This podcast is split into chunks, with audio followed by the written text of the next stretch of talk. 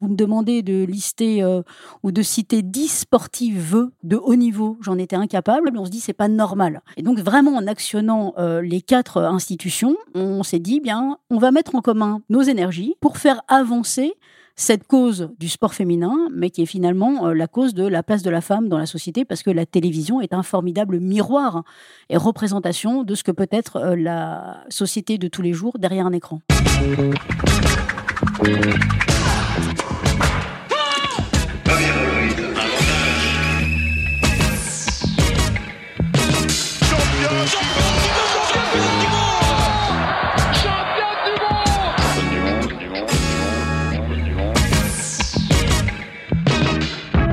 Salut, c'est Cléo et bienvenue dans Championne du Monde, le podcast de toutes les femmes qui vivent le sport aujourd'hui. Pongistes professionnels, aficionados du stade Vélodrome, médecins du sport ou encore vos mères fans de Kevin Mayer Dans chaque épisode, partez à la rencontre de ces femmes passionnantes qui sont plus badass que la plus badass de tes copines. Bonne écoute Sport féminin toujours. Ça pourrait être notre dicton, ça l'est d'ailleurs un peu, mais c'est surtout une opération lancée en 2014 par le CSA et plus particulièrement par Nathalie Sonac, notre invitée du jour. Il s'agit d'une opération de médiatisation qui met à l'honneur la pratique sportive des femmes et ancre le sport au féminin dans les usages. Et c'est toute cette semaine que ce programme est mis à l'honneur. Nous avons donc décidé de vous concocter un épisode spécial pour comprendre pourquoi et surtout comment le sport féminin est médiatisé ou ne l'est pas, et quelles sont les actions mises en place pour favoriser la visibilité du sport féminin à la télévision et plus globalement des femmes? Alors, on est d'accord que c'est tous les jours que les projecteurs devraient être braqués sur le sport féminin, mais c'est aussi avec des actions fortes de ce type, et surtout multiples, que les choses évoluent petit à petit. Vous comprendrez en écoutant cet épisode que la route est encore longue, mais chacun d'entre nous peut faire une petite différence en en parlant, en se renseignant ou encore en regardant le sport féminin à la télévision. Une chose est sûre, engageons-nous pour la médiatisation du sport féminin. Bonne écoute Bonjour Nathalie. Bonjour. Est-ce que vous allez bien? Très bien, merci beaucoup. Bienvenue dans Championne du Monde. On est ravis de vous accueillir pour cet épisode. Euh, alors, on va commencer tout de suite dans le vif du sujet. Vous êtes Nathalie Sonac. Votre nom euh, ne dit peut-être rien aux personnes euh, qui nous écoutent.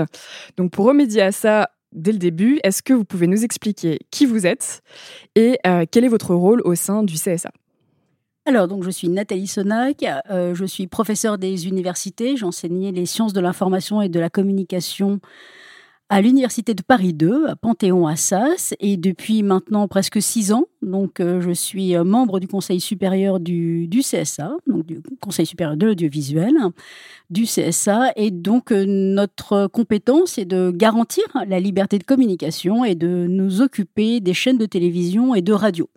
Et en l'occurrence, moi, mon groupe de travail s'occupe véritablement euh, des chaînes de télévision à la fois publiques, commerciales, privées. Mhm.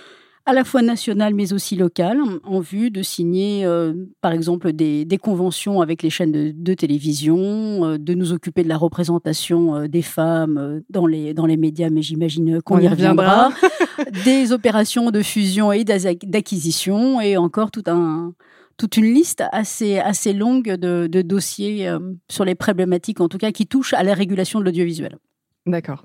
Euh, donc effectivement, si vous êtes si vous êtes là, si euh, vous avez répondu avec à notre invitation, et d'ailleurs je vous en remercie, c'est que vous avez un engagement très fort en faveur du sport féminin.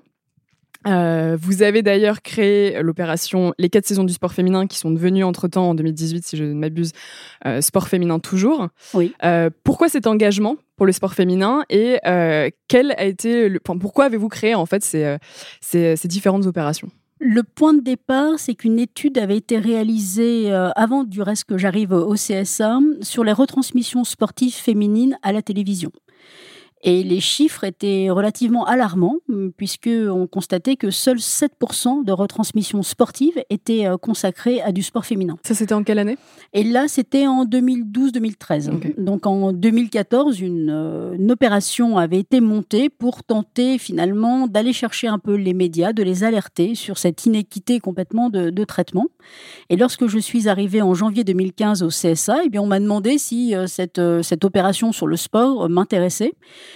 Et puis, on était en train de réorganiser au sein du CSA les groupes de travail. Et en l'occurrence, moi, je pilotais le groupe économie de, de la concurrence au, sein du CSA.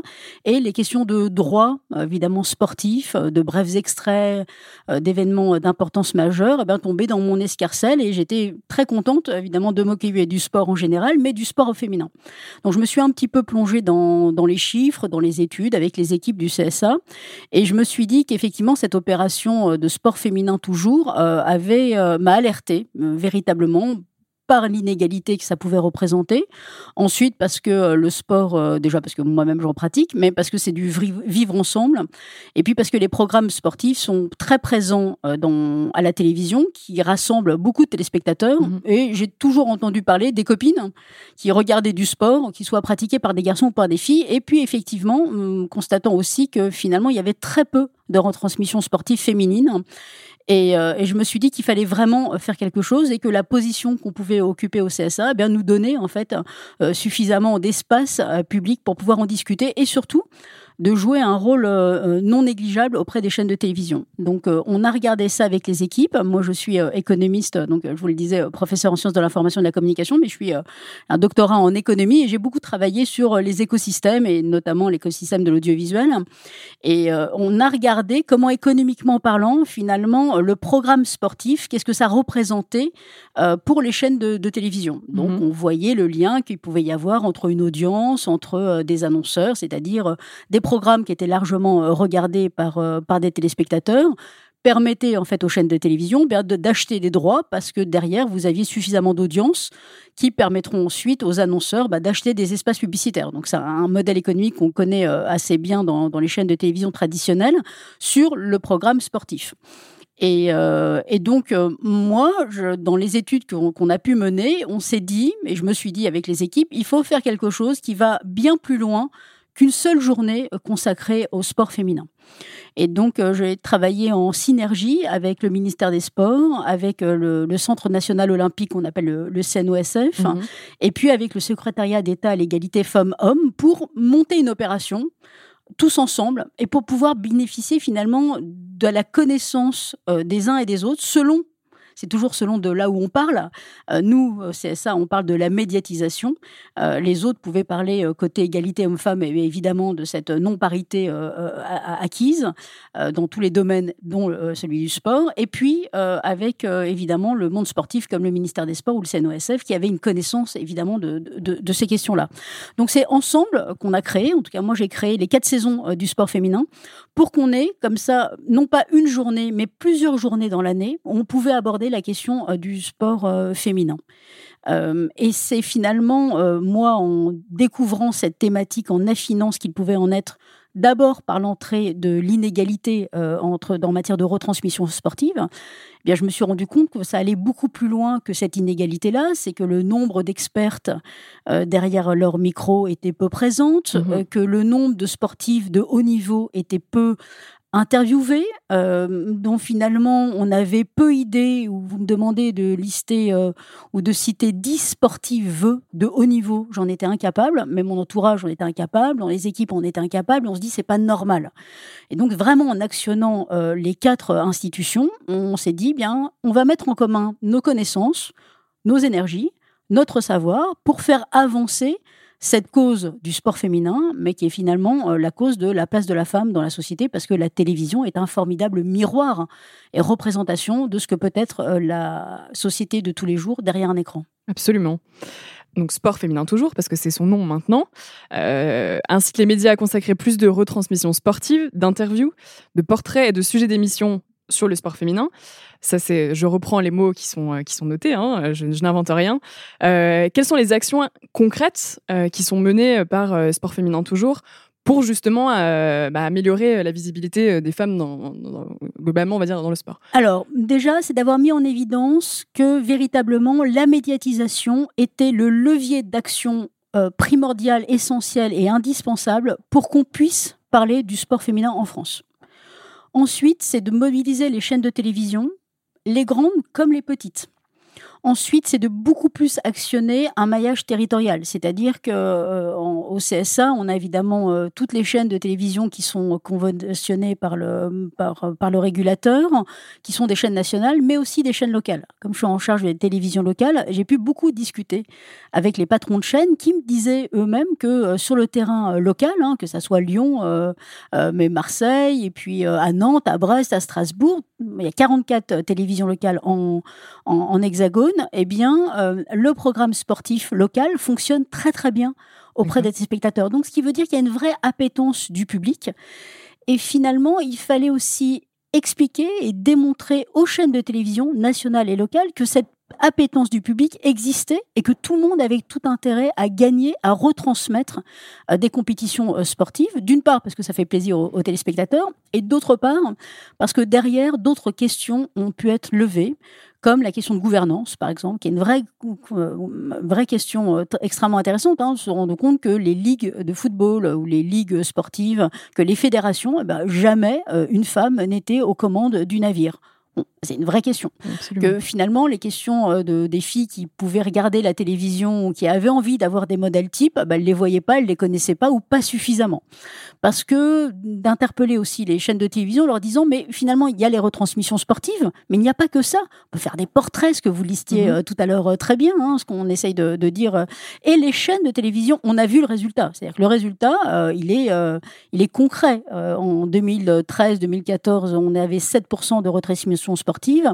Aujourd'hui, en 2019-2020, on se retrouve entre 16 et 20% Alors, euh, c'est quand même un grand pas. C'était quand même une multiplication quasiment par 3 euh, de, ce pourcentage-là. Donc, c'est bien. Donc, on, on, a vraiment fait un pas qui n'est pas simplement un petit pas.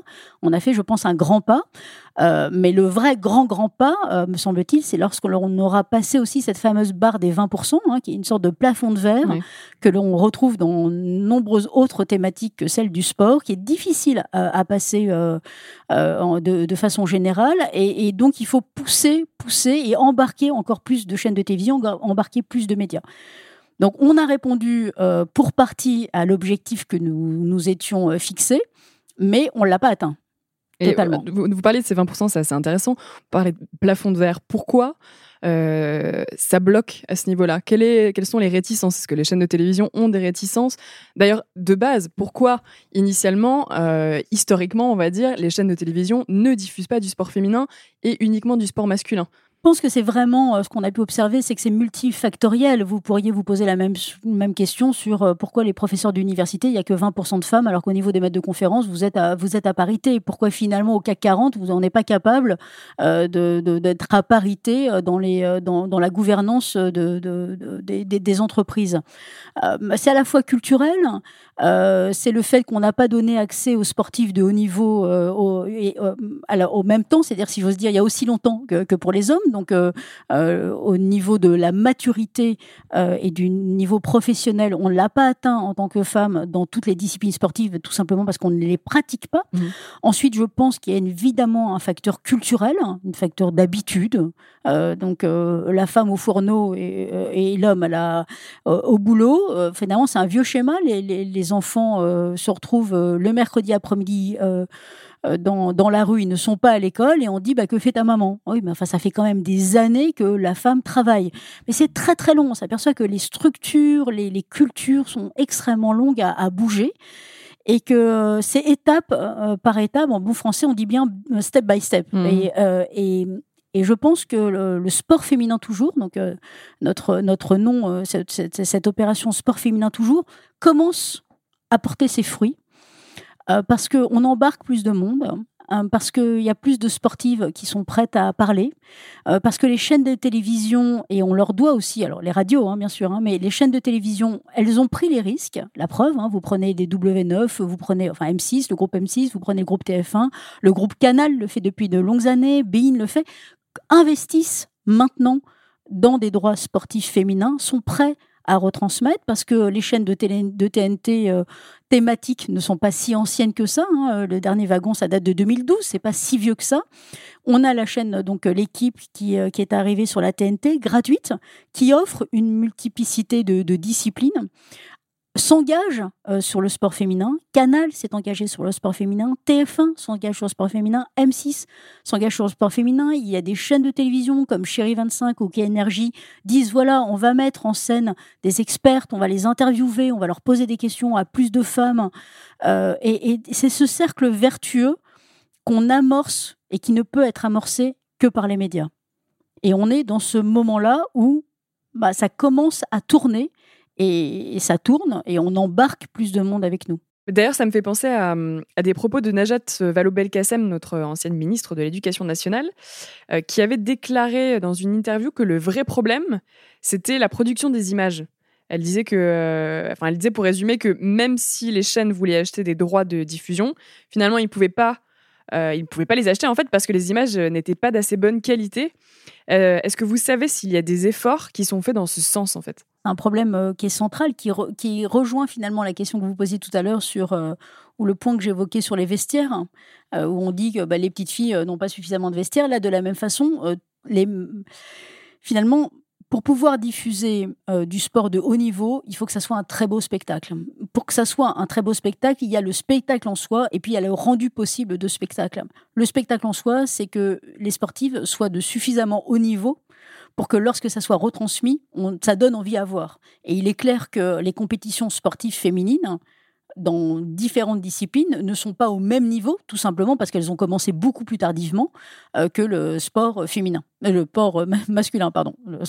Quel lapsus. Donc le sport. Celui-là, il est balèze quand même. Le sport masculin. Le sport masculin, pardon. Donc ça, c'est un, premier point. Et le deuxième point, mais il, rejoint et ça revient à notre boucle vertueuse, c'est que les stades, ensuite, on a des très beaux stades en France, mais ils sont pas tous équipés de la même façon. Et c'est vrai que sur un stade qui est un peu pourri, eh bien finalement, vous pouvez pas en faire un beau spectacle parce qu'il faut armer, il faut armer avec des réalisateurs il faut avoir des, bonnes caméras. Donc on voit bien qu'il faut faire un spectacle de qualité. Et d'ailleurs, les annonceurs vont acheter de l'espace publicitaire lorsque le spectacle est de bonne qualité, parce que vous vous donnerez, avoir, vous donnez envie à voir un produit lorsque Lucie, lorsque l'écran est joli. Si vous faites ça dans un écran pourri, ça ne le fait pas. Donc c'est bien aussi une nécessité euh, de la part des régions, des collectivités, d'investir aussi dans des stades dans lesquels les filles vont pouvoir jouer et puis qu'on va pouvoir retransmettre à la télévision. Alors depuis que euh, Najat Vallaud-Belkacem avait hum, effectivement évoqué ce point, je pense que les choses ont évolué. On n'a pas, on n'a pas, mais ça fait déjà 5-6 euh, ans. Et en 6 ans, ça a quand même beaucoup évolué. Euh, déjà parce que les filles essayent de se bouger pour être sur d'autres terrains que ceux qu'on leur donnait auparavant. Ensuite, parce qu'il y a un fonds, par exemple, le fonds, le, ça s'appelle CNDS, le, le fonds en fait de, soutien aujourd'hui est, est assez intéressant. Finalement, quand il y a des ayants droit qui ont des images, ben on leur demande, on donne la possibilité de mettre de l'argent pour un réalisateur, de produire, de racheter et de produire pour pouvoir en faire un film, pour pouvoir en faire une retransmission. Donc il y a une économie qu'on a, a, qu'on a montée qui s'est créée, enfin quand je dis on, c'est pas nous pour le coup, mais une économie qui, qui s'est créée avec, grâce à ce fonds euh, de soutien euh, à, des, à des programmes sportifs auxquels les producteurs peuvent aller chercher pour pouvoir les aider à produire. Donc il y a quand même des, de plus en plus d'éléments qui amènent à conduire qu'on on peut voir aujourd'hui à la télévision du sport féminin de haut niveau. Il y a aussi euh, la chaîne Sport en France qui émane du, euh, CNOSF, euh, dont, on a, dont on a signé la convention il y a un peu plus d'un an maintenant de mémoire, avec donc une convention signée avec le CSA, et là qui accepte en fait de donner gratuitement le signal à toutes les chaînes de télévision pour les droits que les ligues leur ont donnés. Donc, ce qui fait que hum, là encore, il y a de plus en plus de matière. Hein. Il faut de la matière pour, euh, pour produire. Et donc, cette matière-là, elle est mise à disposition de plus en plus par euh, ce relais que constitue euh, Sport en France. Ça n'existait pas auparavant. Il y a plus de chaînes de télévision. L'équipe s'est engagée auprès de nous et ont signé une convention pour une diversité de 36 disciplines sportives différentes. Parce que l'écueil dans lequel les chaînes de télévision commerciales gratuite risque de tomber avec les filles, c'est exactement le même que celui des garçons.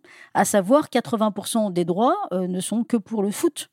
10% ou 7% c'est pour le rugby, puis part alors le reste, puis le reste c'est beaucoup quoi. Donc à part euh, Roland Garros et les Jeux Olympiques, finalement, on n'en voit pas suffisamment.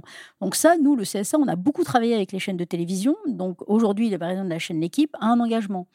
RMC, donc le groupe de, de de Next Radio Actis, a une obligation de mémoire, c'est dans RMC Story, a une obligation de retransmission de 20% de retransmission de compétitions sportives féminines et ou de handisport. Donc ça veut dire qu'à chaque fois qu'ils vont diffuser 100 heures de sport, il y en aura au moins 20 qui sera euh, pour le sport féminin ou pour le handisport. Ah, parce que la question euh, du sport féminin est évidemment une grande question, c'est mon grand dada, mais on embarque aussi, hein, ce que je n'ai peut-être pas dit, mais ça me permet de le, préciser, on a embarqué aussi euh, le, comité euh, olympique, paralympique en fait, à côté du CNOSF, et des deux autres ministres. I'm Sandra, and I'm just the professional your small business was looking for. But you didn't hire me because you didn't use LinkedIn jobs. LinkedIn has professionals you can't find anywhere else, including those who aren't actively looking for a new job but might be open to the perfect role, like me. In a given month, over 70% of LinkedIn users don't visit other leading job sites. So if you're not looking on LinkedIn, you'll miss out on great candidates like Sandra. Start hiring professionals like a professional. Post your free job on linkedin.com/achieve today. On a embarqué le comité paralympique pour nous aider, pour participer, et c'est Marie-Amélie euh, Le Fur qui en est la présidente et qui euh, a été, euh, en tout cas, qui participe toujours de nos, de, de nos opérations pour nous aider aussi à ce qu'il y ait une plus grande rediffusion de, de handisport à la télévision. Je lisais du coup sur votre, euh, sur votre site internet euh, des grandes données qui existaient sur le sport féminin et les avancées effectivement qu'il avait, existait sur ces dernières années. Il y a quand même quelque chose qui, m'a un peu sauté aux yeux. On a l'impression que le sport féminin, en tout cas les, rediffusions, enfin les, transmissions pardon, télévisuelles, euh, sont quand même soumis aux grands événements. Euh, que euh, c'est vrai que sur le site internet on parlait du mondial de foot euh, en 2018 féminin, les finales mondiales Euro de hand en 2017 en 2018 qui étaient du coup qui ont fait des, audiences considérables et qui sont données en exemple. Mais est-ce que il y a quand même toujours cette, cette, chose, ce point d'orgue, qui est que on diffuse du sport féminin uniquement quand on sait que les gens vont regarder parce que c'est des gros événements? Mmh. Alors oui et non. C'est-à-dire que lorsque euh, W9, il y a 6-7 ans, euh, mise euh, sur les droits du sport féminin et du foot féminin, à l'époque, il n'y a pas une telle résonance. Et donc, ils ont pris un risque. Et c'est là que les médias sont importants, c'est-à-dire que c'est eux qui prennent des risques. Et lorsque le pari est réussi, eh bien, vous avez embarqué des millions de téléspectateurs. Donc, si vous regardez la dernière Coupe du Monde euh, de, football féminin, euh, il y avait 6, 7, 8 millions, 10 millions de téléspectateurs derrière leur écran. TF1 n'y croyait pas. Moi, j'étais avec eux dans les coulisses. Euh, et lorsque le, on, se disait, bah, pourvu que ça a été bien suivi, parce que les Françaises ont super bien joué, parce qu'il y avait une, une, émotion absolument extraordinaire dans le stade, c'était une ambiance de, de, de, dingue, exactement comme pour les garçons. Hein. Donc c'est comme ça qu'on aime quand on, on, on, suit des compétitions sportives où tout le monde est derrière son équipe de France et, et euh, derrière son équipe, mais en l'occurrence c'était l'équipe de France. Donc c'était génial, c'était beaucoup de joie, c'est une grande fête. Le sport, c'est une grande fête. Hein. Euh, l'une des missions pour moi des quatre saisons du sport féminin, c'était quatre étapes. C'était je médiatise le sport, je réfléchis le sport, je pratique le sport et puis je fête le sport parce que le, le sport est une grande fête. TF1 était complètement par terre le lendemain parce qu'on avait des, des, des, audiences de 8, millions, 8, 9 millions de téléspectateurs. Donc ça a fonctionné. Donc ça serait sévère de dire qu'ils ne misent que parce que maintenant ils sont sûrs de, que ça marche, parce que euh, ça reste euh, exactement comme un film de cinéma ou qu'un film de fiction d'une certaine façon. C'est que euh, la réussite n'est jamais là où, où, vous attendez à ce qu'elle soit. Donc, euh, euh, ça reste une prise de risque pour les chaînes de télévision. C'est pour ça que moi, je, chaque année, hein, on, les embarque, on, les remercie aussi, parce que même si les chiffres ne sont pas à la hauteur de ce qu'on attend, pour autant, c'est grâce à leur investissement, c'est grâce à leur prise de risque qu'aujourd'hui, on est à presque 20% de retransmission sportive féminine. Et ça, c'est quelque chose de nouveau, que les chaînes prennent ce risque. Oui, oui, c'est quelque chose de nouveau. Il y a, il y a 15 ans, euh, on, était, comme je vous dis, quand on a commencé à calculer, on était à 7%. Donc oui, c'est quelque chose de, nouveau. Maintenant, euh, les usages ont changé. Euh, aujourd'hui, ce sont les plateformes qui viennent, qui viennent titiller les droits sportifs. Aujourd'hui, les usages tournent beaucoup vers le, le numérique et on voit bien qu'on doit embarquer la, plus la société civile finalement avec nous pour que et c'est là qu'on sort un petit peu de la question du sport féminin pour s'interroger sur la place de la femme dans la société, sur pourquoi elle ne gouverne pas, pourquoi elle ne dirige pas, euh, quand elle peut le faire évidemment. Euh, mhm. euh, s'il n'y a pas encore de femmes qui sont dirigeantes ou très très peu qui soient dirigeantes de ligues ou de fédérations, la question aussi de retransmission, c'est-à-dire des conditions de retransmission, des conditions de pratique sont à interroger. Il y a beaucoup de filles ou de petites filles qui arrêtent le sport parce qu'il n'y a pas de vestiaire, par exemple, pour les filles, tout simplement. Ou parce que dans les stades, on dit bah, le stade, il est réservé aux co-garçons, et puis quand il pleut, et le dimanche matin, là où personne n'a envie d'y aller en plein hiver, on réserve le le slot pour les filles. Donc on voit bien que mm. culturellement, on revient de loin. Euh, mais ça ne doit pas être une raison pour laquelle on doit s'arrêter, mais au contraire, c'est maintenant qu'il faut activer parce que je pense que la mayonnaise, si vous me permettez l'expression, a prise. Et je, vais un peu plus loin parce que j'ai toujours dans les, les données que j'ai prises euh, d'un rapport qui est très récent, qui date de septembre 2020 euh, du CSA, qui est assez alarmant hein, pour le coup sur euh, la prise de parole des femmes dans les, à, la, télévision. Euh, et euh, j'ai pris une donnée en particulier, moi, qui, qui m'a qui m'a qui m'a fait tiquer, on va dire, sur le taux de le pourcentage de femmes prenant la parole dans les programmes de sport, qui avait extrême, enfin qui avait vraiment progressé sur ces dernières années. On était à 17% en 2016, c'est passé à 24% en 2018. Et là, sur le dernier rapport, en 2019, on a une baisse énorme de 9 points. Euh, pour redescendre à 15%, c'est-à-dire en dessous de, du pourcentage de 2016, donc d'il y a 4 ans. Euh, comment ça se fait? Qu'est-ce que s'est-il passé alors que vous parlez justement d'une progression, une, véritable amélioration, d'une prise de conscience? Pourquoi on a d'un coup ce, retour en arrière, si je puis dire? Ça montre bien qu'on n'est jamais arrivé déjà. Donc euh, tant qu'on n'a pas passé la ligne, on n'est pas arrivé. Donc on est toujours en train de courir. Donc vous venez de me démontrer que effectivement nous n'avons pas encore passé loin de la, la ligne d'arrivée. Ensuite, nous, dans la méthodologie qu'on applique hein, pour la, représentation et la retransmission du, sport euh, féminin, euh, au début, on prenait toutes les compétitions, puis ensuite, et on faisait un carottage sur simplement une quinzaine de jours. Aujourd'hui, on mesure les retransmissions sportives et donc les commentaires hein, sur toute l'année euh, pour toutes ces chaînes de, télévision. Et on, on pige en fait à la fois le sport masculin, le sport féminin et ensuite les compétitions mixtes. Et dans ce lot-là, lorsque vous avez des années euh, à Jeux Olympiques ou des années à, Ligue de Champions, euh, on a une augmentation globale de retransmission sportive. Et c'est ces dernières années toujours dans le sens de plus de sport masculin. Donc finalement, en augmentant la jauge, sans augmenter euh, la jauge de retransmission sportive féminine, bah vous faites tomber euh, le, nombre, le, pourcentage de global du sport féminin. Ça, c'est une première explication. Deuxième élément d'explication, c'est que malheureusement, là, on va pas simplement dans la retransmission sportive, on va au-delà, c'est-à-dire qui il y a autour des stades euh, lorsqu'il y a retransmission sportive. Et là, effectivement, on a le baromètre de la diversité euh, qui, chaque année, hein, euh, comptabilise, hein, en tout cas, évalue, mesure, quantifie sur la base de neuf critères différents euh, la question de, la diversité, donc la question de, de, hommes-femmes, et puis on a ajouté des, des, critères, des euh, on a ajouté des critères, pardon, puis des personnes perçues comme non blanches. Donc voilà, on a euh, neuf critères mhm. différents. Et effectivement, dans le critère spécifique de expert, on a pointé du doigt que les chaînes de télévision ont, avaient fait moins appel à des expertes. Hein. Vous regardez la période du Covid, mais hein, par exemple, la période du Covid, c'est une catastrophe. Mhm. on n'a aucune experte ou très très peu d'experts qui ont été euh, interviewés sur, sur les plateaux. Donc ça veut dire que dans les événements spéciaux, dans des événements extraordinaires, dans des moments qu'on n'avait pas prévus, tac, le réflexe naturel, c'est de faire appel soit à, son ancien réseau, soit à ceux dont on a l'habitude de faire appel, soit effectivement des gens dont on sait qu'ils vont répondre automatiquement présents. Et là, les femmes se, se, se, volatilisent. se volatilisent totalement.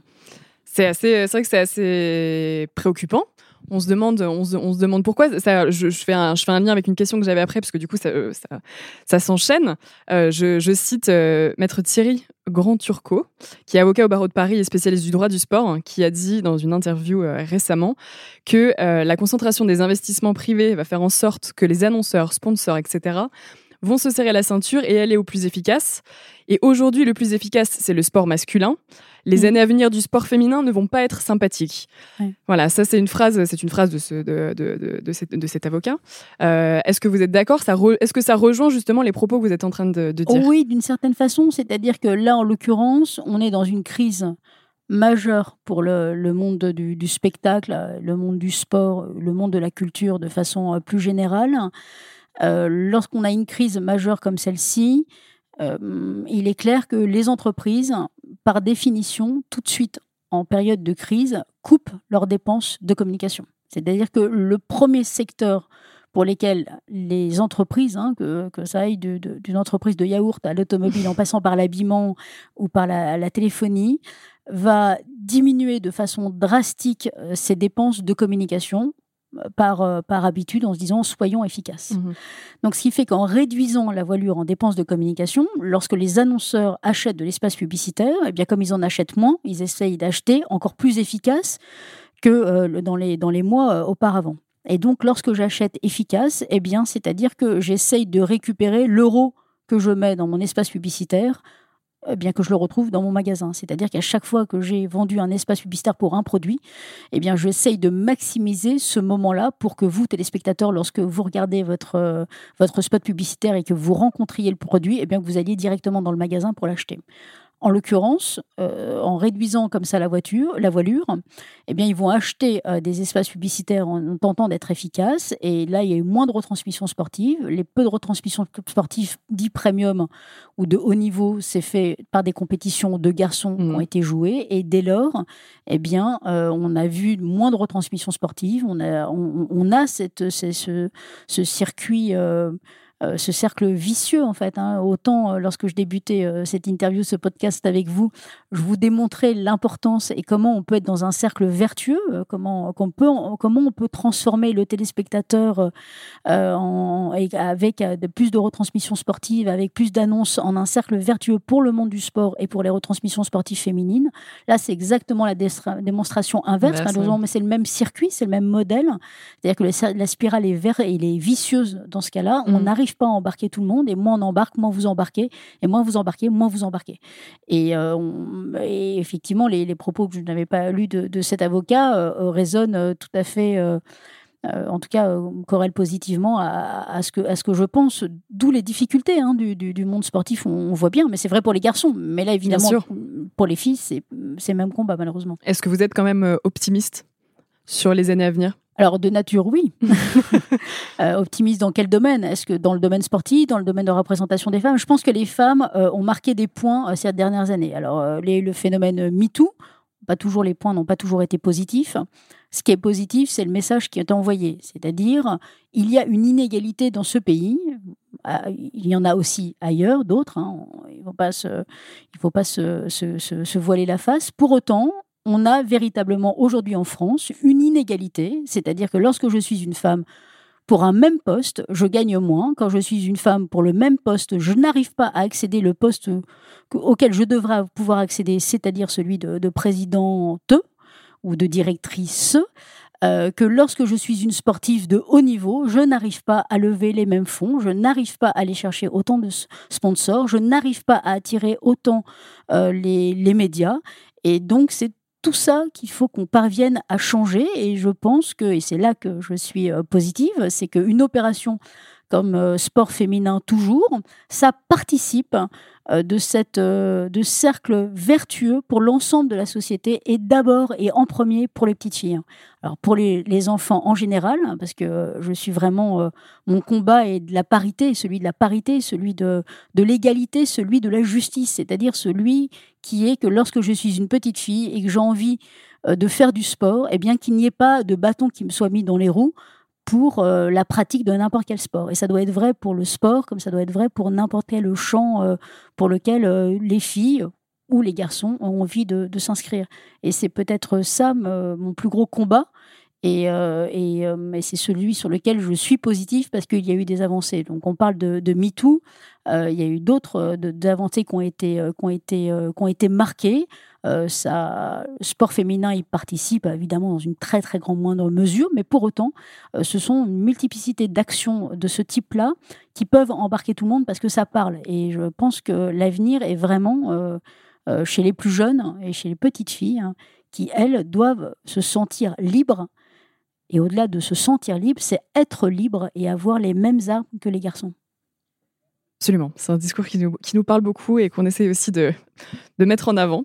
Vous parliez euh, de, de, parité, c'est un mot que vous avez répété plusieurs fois. Est-ce que vous pensez sincèrement qu'on arrivera euh, à une parité un jour, euh, à court terme, à long terme, peu importe, mmh. euh, que ce soit en termes de diffusion de sport à la télé euh, masculin-féminin ou même ailleurs, sur, sur de la prise de parole, par exemple, dont on parlait tout à l'heure. Est-ce que vous pensez que c'est possible? Oui, je pense que c'est possible. C'est possible à, deux écueils. Le premier écueil, c'est lorsque vous avez une loi comme la loi de Najat Vallaud-Belkacem de 2014, met en évidence que effectivement, lorsqu'il y a une loi, et nous, nous sommes les garants de l'application de cette loi en la matière de représentation d'une juste égalité entre les, les femmes et les hommes, on y arrive. Donc ça grimpe, pas suffisamment vite. Mais par exemple, vous regardez le groupe France Télévisions, on est à 45%, TF1, M6 sont des sans ordre de, même ordre de, grandeur.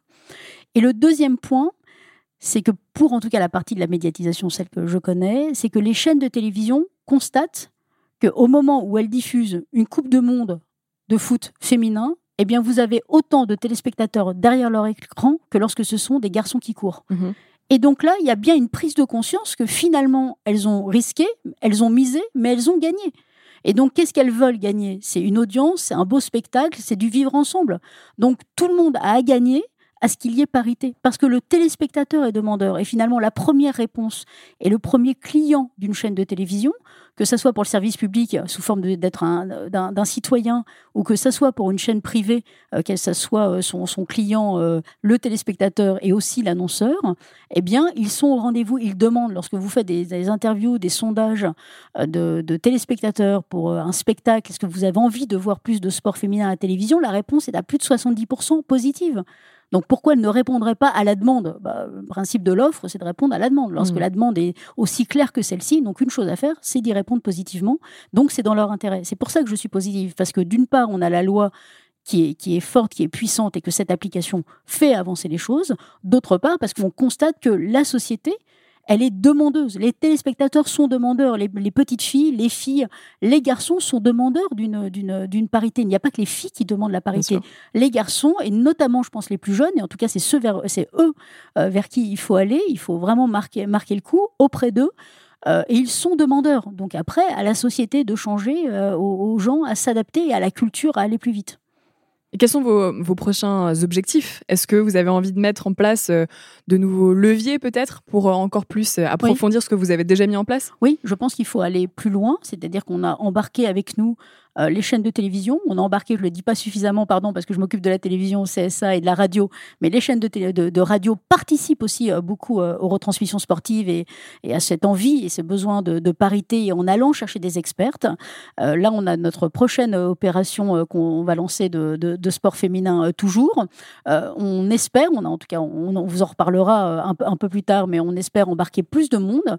Et ce vers quoi il faut se tourner maintenant, finalement, c'est la presse écrite et c'est le numérique. C'est-à-dire, c'est les blogs, c'est les podcasts, euh, le cinéma, par exemple. Hein, J'ai vu, euh, il y, y, a des films. Il y a le, film sur les footballeuses qui a été, dont la productrice euh, Julie Gaillet a, produit, et c'est et c'est un film formidable. Il y a récemment Madame Vasco Lopez de mémoire Maria de son petit prénom, de son prénom pardon, qui a fait un documentaire documentaire film sur les sportifs de haut niveau, sur les combattantes. Mhm. Ça, c'est nouveau aussi. C'est nouveau. Donc, dès que tout le monde s'en empare, vous vous en, vous en emparez de cette façon, et je vous en remercie beaucoup, sous forme de podcast. Donc on va s'adresser autrement aujourd'hui aux nouveaux usages, hein, qui sont plus tellement nouveaux, mais en tout cas aux usages d'aujourd'hui, à savoir euh, les usages que, sont, euh, que forment les réseaux sociaux. Donc on, va mobiliser, on va tenter de mobiliser des nouveaux relais euh, qu'on retrouve sur Internet. Je pense évidemment aux réseaux sociaux, je, je, pense à plein de plateformes qui devraient être enclines à nous, à nous accompagner pour cette opération de sport féminin. Ça, c'est un objectif pour dans deux mois. Très bien, on suivra ça avec grand intérêt et on, partagera nous aussi de notre côté euh, avec, euh, avec grand intérêt. Euh, pour, pour finir un peu cette, cette interview, si vous aviez juste un message à passer, vous, quelque chose qui vous tient à cœur, peut-être de personnel ou en tout cas sur le sport féminin aux hommes, aux femmes qui écouteraient cette, cette interview, qu'est-ce que vous auriez envie de dire? Quel est le message vraiment principal, le message majeur que vous avez envie de passer? Je pense que le point qui, moi, me tient à cœur, c'est celui de la justice et de l'égalité. Et que c'est pas possible d'imaginer qu'en 2020, euh, un être humain n'ait pas les mêmes droits et les mêmes devoirs, mais surtout les mêmes droits aujourd'hui qu'un autre être humain, en France, dans une démocratie comme la nôtre. Très bien. Et euh, notre dernière question, pour conclure, qui est la question qu'on pose à toutes nos invités, qui est si vous deviez donner une définition d'une championne, quelle serait-elle? Ouh là là Ouh là là euh, Une battante, une courageuse, une gagneuse, une gagnante. Eh bien, merci beaucoup Nathalie. Merci à vous. Pour ce moment, et euh, c'était très instructif. J'espère que les gens qui écouteront ça apprendront des choses, et j'en suis persuadée. Et, euh, et, merci beaucoup, et en tout cas, j'espère à très bientôt. On suivra avec grand intérêt euh, tout ce qui se passe, euh, tout ce que, toutes les choses que vous mettez en place avec Sport Féminin Toujours, en espérant que, que le sport féminin a de beaux jours devant, euh, devant lui. Très bien, merci beaucoup pour cette interview et merci à vous de vous occuper, de vous intéresser à cette question du, du sport féminin. Eh bien, merci beaucoup. Merci beaucoup.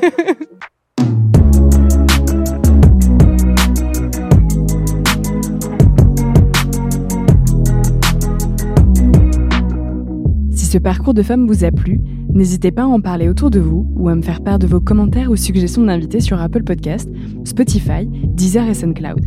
Et rejoignez-nous sur Instagram pour découvrir quotidiennement des infos sur le sport au féminin. À très vite!